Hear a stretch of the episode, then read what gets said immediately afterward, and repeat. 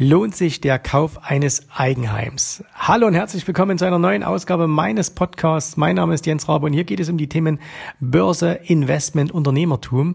Ja, und diese Frage, lohnt sich der Kauf eines Eigenheims? Das ist natürlich etwas, was sehr, sehr viele Menschen beschäftigt.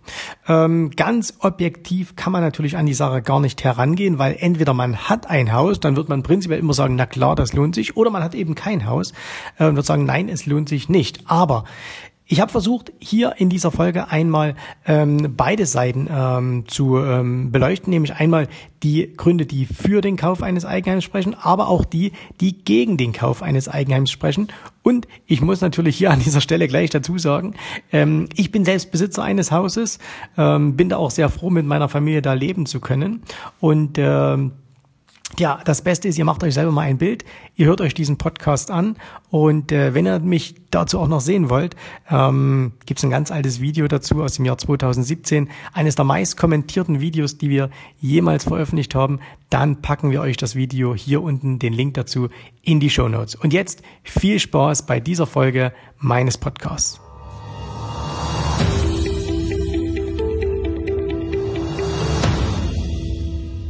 Ihr wisst es ja, wenn man sich mit dem Thema Investment beschäftigt, da kommt man letztendlich auch ums Thema Immobilien eigentlich nicht vorbei.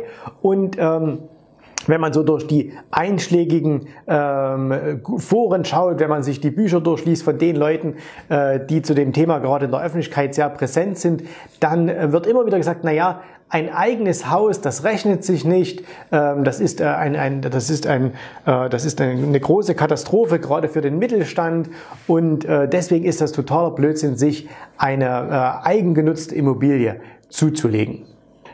Jetzt gibt es natürlich auch andere, die sagen, es gibt zum Beispiel auch statistische Untersuchungen, die zeigen, dass wenn man Rentner vergleicht, und zwar diejenigen, die eine eigene Immobilie besitzen und auf der anderen Seite die, die zur Miete wohnen, dass im Schnitt, wir wissen, es gibt immer extreme Einzelfälle auf der einen oder anderen Seite, aber dass diejenigen, die eine Immobilie besitzen, finanziell immer besser dastehen als diejenigen, die nur zur Miete wohnen. So, und äh, wenn ich das ehrlich gesagt so aus meinem Bekanntenkreis mir so anschaue, äh, meine Eltern sind ja auch Rentner und äh, wenn ich von denen auch so die Bekannten anschaue, dann muss ich auch sagen, ja, also die mit einem eigenen Haus, denen scheint es immer finanziell ein bisschen besser zu gehen.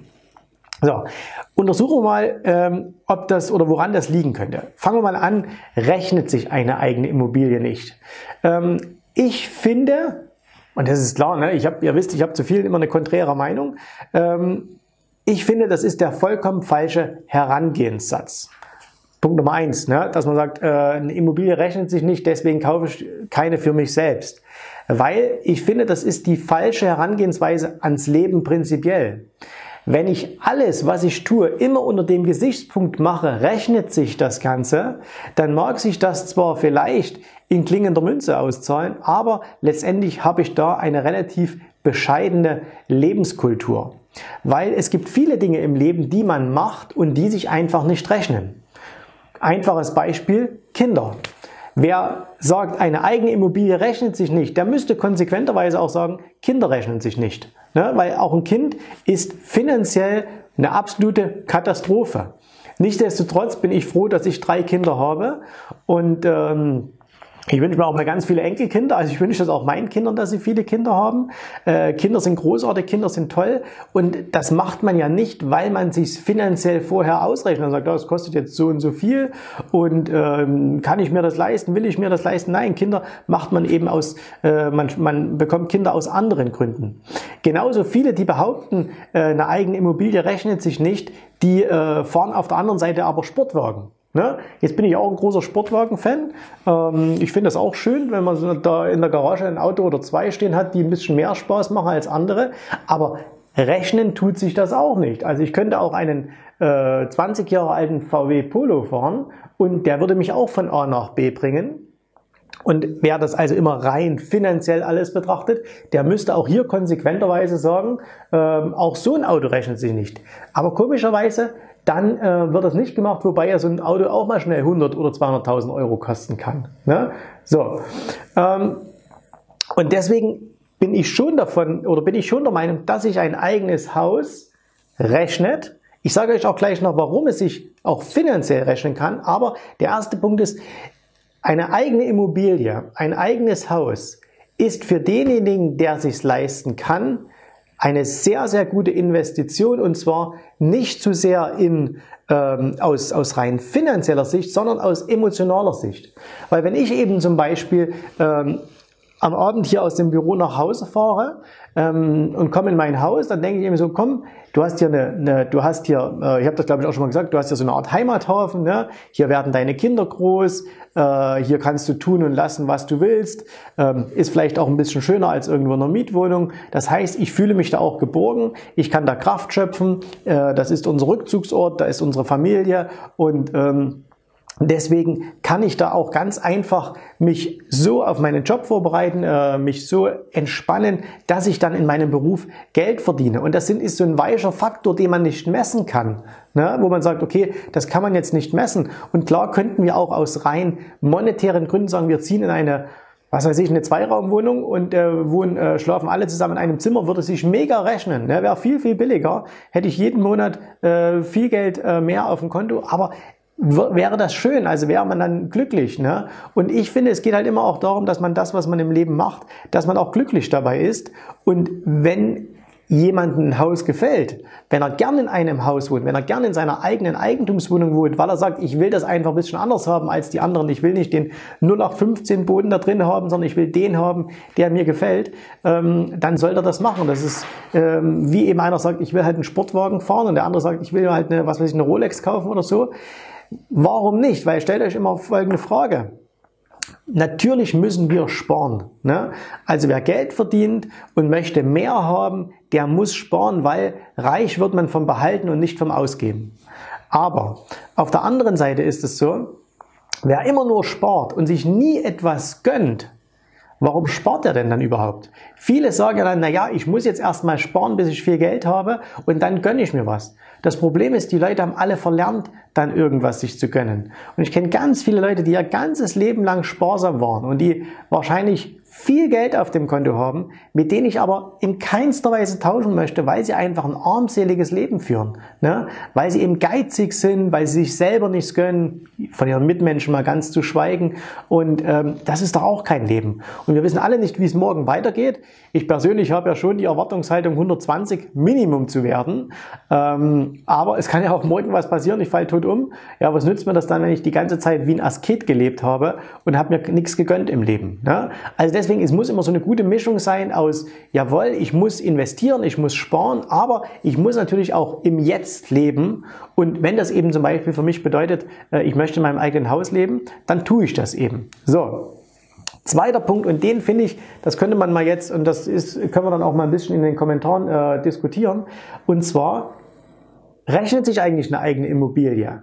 Und viele sagen ja, nein, das rechnet sich nicht, weil äh, du kannst ja später keinen Cashflow aus der Immobilie ziehen, äh, du hast die ständigen Reparaturen und so weiter und so fort. Jetzt überlegen wir aber mal, wenn ich denn diese Immobilie mieten würde. Also machen wir einfach ein Beispiel. Du hast eine Immobilie und die kaufst du jetzt. Und jetzt sagst du halt, was weiß ich, das kostet dich im Monat Kredit keine Ahnung, 800 Euro. Okay, das kostet 800 Euro Kredit im Monat. Und ähm, jetzt sagst du, jawohl, äh, das kann ich mir leisten, deswegen kaufe ich mir jetzt diese Immobilie für 800 Euro. Und äh, natürlich sind diese 800 Euro einmal oder erstmal weg. Jetzt überlegen wir aber mal, was wäre denn, wenn du die Immobilie mieten würdest? Würdest du die denn dann für 800 Euro mieten können? Und dann ist die meisten sagen ja, wahrscheinlich schon. Und ich sage nein, wahrscheinlich nicht, weil wenn der Vermieter für den Kredit auch 800 Euro im Monat bezahlen würde, dann würde er sie dir nicht für 800 Euro vermieten, weil der hat ja genau das gleiche Problem. Er möchte Cashflow haben, er hat Reparaturen und so weiter und so fort. Das heißt, was würde der machen? Der würde sagen, okay, ich habe ja auf der einen Seite vielleicht 800 Euro äh, Kreditkosten und weil ich aber noch Cashflow erzielen möchte, weil ich Rücklagen bilden muss für Reparaturen, muss ich aber vielleicht 1000 oder 1100 oder 1200 Euro Miete verlangen. So. Und jetzt kommt der entscheidende Punkt. Das, was die meisten falsch machen, wenn sie sich eine eigene Immobilie zulegen, ist, dass sie eben nichts für ihre Immobilie tun und sich so sehen, als wären sie selber der Mieter darin. Also, wenn du jetzt sagst, wir bleiben mal bei dem Beispiel, du zahlst 800 Euro im Monat für deinen Kredit.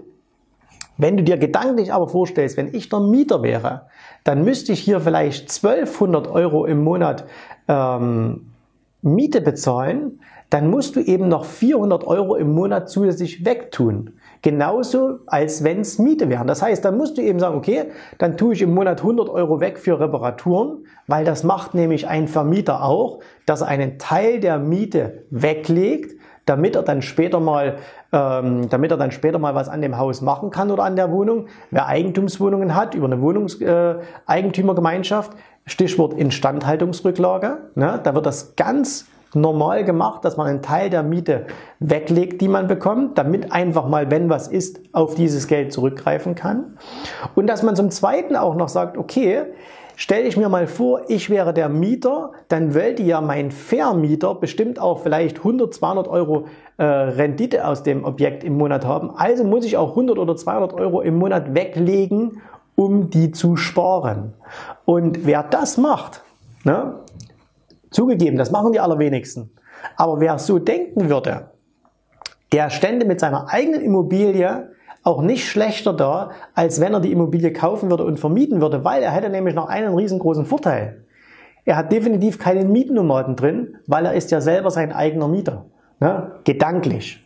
Ich hoffe, ihr wisst, was ich meine. Aber ähm, Viele sagen immer, ah, wenn ich vermiete, dann habe ich Mietnummern und so. Wenn du dein eigenes Objekt aber siehst und sagst, hey, ich bin jetzt derjenige, der hier drin wohnt, ich bin definitiv kein Mietnomade, ich bezahle auch immer regelmäßig äh, meine Miete, in dem Falle deine Kreditkosten, deine Rücklage und vielleicht noch deinen Cashflow, den du dir quasi gedanklich vorstellst, dann ist es doch die beste aller Welten, die du hast. Ne? So. Und wenn es also etwas zu kritisieren gäbe, an einer, einer, einer eigenen Immobilie, dann wäre es doch, dass man sagt, okay, die Leute sehen eine eigene Immobilie als Investment, was irgendwann ganz viel Geld wert wird und äh, wo sie dann, äh, wo sie dann vielleicht später mal viel Geld rausbekommen. Das wird nicht passieren oder nur in den seltenen Fällen. Du wohnst in München Grünwald oder irgendwie hast ein Haus in Düsseldorf an der Köhe, aber ansonsten oder in Hamburg oder auf, auf, äh, auf Sylt oder so. Aber ansonsten hier bei uns in der Gegend wird das kaum passieren, dass du ein Haus, was du vor 30 Jahren gekauft hast, heute für äh, das hundertfache verkaufen kannst. Ne? So, aber wenn du ein bisschen anders denkst, wenn du sagst, okay, heutzutage kann ich eben hier eine Immobilie, wenn ich mein Haus jetzt nehme, äh, müsste ich vielleicht könnte mir vorstellen, bestimmt, ähm, naja, sagen wir mal, 30 Prozent mehr bezahlen Miete, als wenn ich es über einen Kredit kaufen würde. So. Und diese 30 Prozent, die ich jetzt einspare, die muss ich halt nehmen und muss sagen, okay, dann investiere ich diese 30 Prozent eben wieder in andere Immobilien, in Aktien, was auch immer. Und wenn ich das allerdings tue, ne, dann stehe ich nicht schlechter da als jemand, der Immobilien gewerblich vermietet oder an einen Fremden vermietet. So, bloß das ist das, wo die meisten sagen, ah, jetzt kann ich billig in die eigene Immobilie ziehen, ne, noch so ein bisschen auf Kante äh, finanziert und äh, am Ende kommt dann natürlich die böse Überraschung, weil dann ist nichts da, das Haus ist nach 30 Jahren abbezahlt und kann im Grunde genommen von null saniert werden. Wer aber regelmäßig was an der Immobilie macht, weil er Rücklagen bildet, wer sagt, okay, und zusätzlich, ich habe zwar im Kredit was gespart, aber weil ich das spare, nehme ich das, was ich eingespart habe gegenüber der Miete und investiere es eben äh, ins ähm, in irgendwelche Rücklagen, na, äh, dann ist das doch eine, eine super Idee. Und klar, viele machen natürlich den Fehler, dass sie sagen, ich habe jetzt eine, eine Wohnung, was weiß ich, sagen wir mal, du hast eine Wohnung, irgendwie 70 Quadratmeter und ähm, zahlst irgendwie eine Miete X und jetzt gehst du auf die Bank und sagst, ich zahle bis jetzt 800 Euro Miete, ähm, was kriege ich denn da für äh, eine Finanzierung? Dann kriegst du irgendeine Finanzierungssumme genannt und dann kaufst du dir eben eine, was weiß ich, eine 110 Quadratmeter Wohnung äh, Eigentumswohnung oder so. Ja, die Leute, die jetzt viel mit Immobilien machen, die werden jetzt schon rechnen, sagen, na, geht das überhaupt? Keine Ahnung, ihr, ihr, es geht ums Prinzip. Ja? Und ähm, das heißt, die sparen ja wirklich gar nichts ein. Wenn der aber hergehen würde und würde sagen, hey, ich zahle jetzt für meine 70 Quadratmeter Wohnung 800 Euro Miete als Beispiel. Und ähm, was wäre, was könnte ich denn, was würde die mich denn kosten, wenn ich sie kaufen würde? Und da sagt, der Banker, na das kostet dich 500 Euro im Monat. Und dann sagst du, hey, das ist super, dann spare ich ja 300 und dann nimmst du diese 300 und investierst sie. Dann erreichst du nämlich Folgendes, dass du irgendwann in einer Wohnung wohnst, die dir komplett gehört und dass du 300 Euro noch jeden Monat halt weggetan hast, um sie zu investieren. Und damit hast du im Grunde genommen zwei Seiten mit einer, wie heißt so schön, zwei Fliegen mit einer Klappe äh, geschlagen. Das sind meine Gedanken zum Sonntag zum Thema Immobilienbesitz. Und ähm, ich bin gespannt auf, auf das, was ihr denkt. Äh, wie gesagt, ich finde immer viele Dinge, die da draußen über Geld erzählt werden, die über Investments erzählt werden, klingen immer logisch. Weil sie aber logisch klingen, weil es alle so machen, ist es in der Regel immer nicht unbedingt so die absolute Wahrheit. Und überlegt auch mal, wie viele reiche Menschen kennt ihr, wenn euer Ziel ist, reich zu werden, wohlhabend zu werden? Wie viele reiche Menschen kennt ihr, die alle nur in einer 50 Quadratmeter Mietwohnung wohnen und dann aber 150 vermietete Eigentumswohnungen haben? Gibt es da welche? Garantiert. Ist das aber den, den Lifestyle, den ihr euch vorstellt? Also meiner wäre es definitiv nicht. Ne? Okay, dann hören wir uns wieder und sehen uns vor allen Dingen wieder im nächsten Video. Ich bin ganz gespannt auf eure Kommentare dazu. Und äh, ja, lasst euch gut gehen, ob in der Mietwohnung oder im eigenen Haus oder in der eigenen Wohnung, wo auch immer. Genießt den schönen Tag und dann sehen wir uns wieder. Bis zum nächsten Mal. Vielen Dank, dass du heute dabei warst. Wenn dir gefallen hat, was du hier gehört hast, dann war dies nur ein erster kleiner Einblick. Willst du wissen, ob auch du ein erfolgreicher Investor werden kannst? Dann besuche jetzt www.optionsstrategien.com slash Termin und vereinbare noch heute einen Termin. In diesem 30-minütigen, absolut kostenlosen Termin wird eine Strategie für dich erstellt. Du erfährst, wie du starten kannst und wenn du schon an der Börse bist, wie du endlich langfristig Geld verdienen kannst. Bitte vergiss den folgenden Punkt nicht. Um erfolgreich an der Börse zu werden, brauchst du einen Mentor, der dir zeigt, welche Schritte du tun musst, um dauerhaft Geld an der Börse zu verdienen. Wir haben schon tausenden Menschen gezeigt, wie man die Börsen zur Erzielung eines regelmäßigen Einkommens nutzen kann. Und du kannst der Nächste sein. Geh jetzt auf www.optionsstrategien.com slash Termin und vereinbare noch heute deinen persönlichen Termin.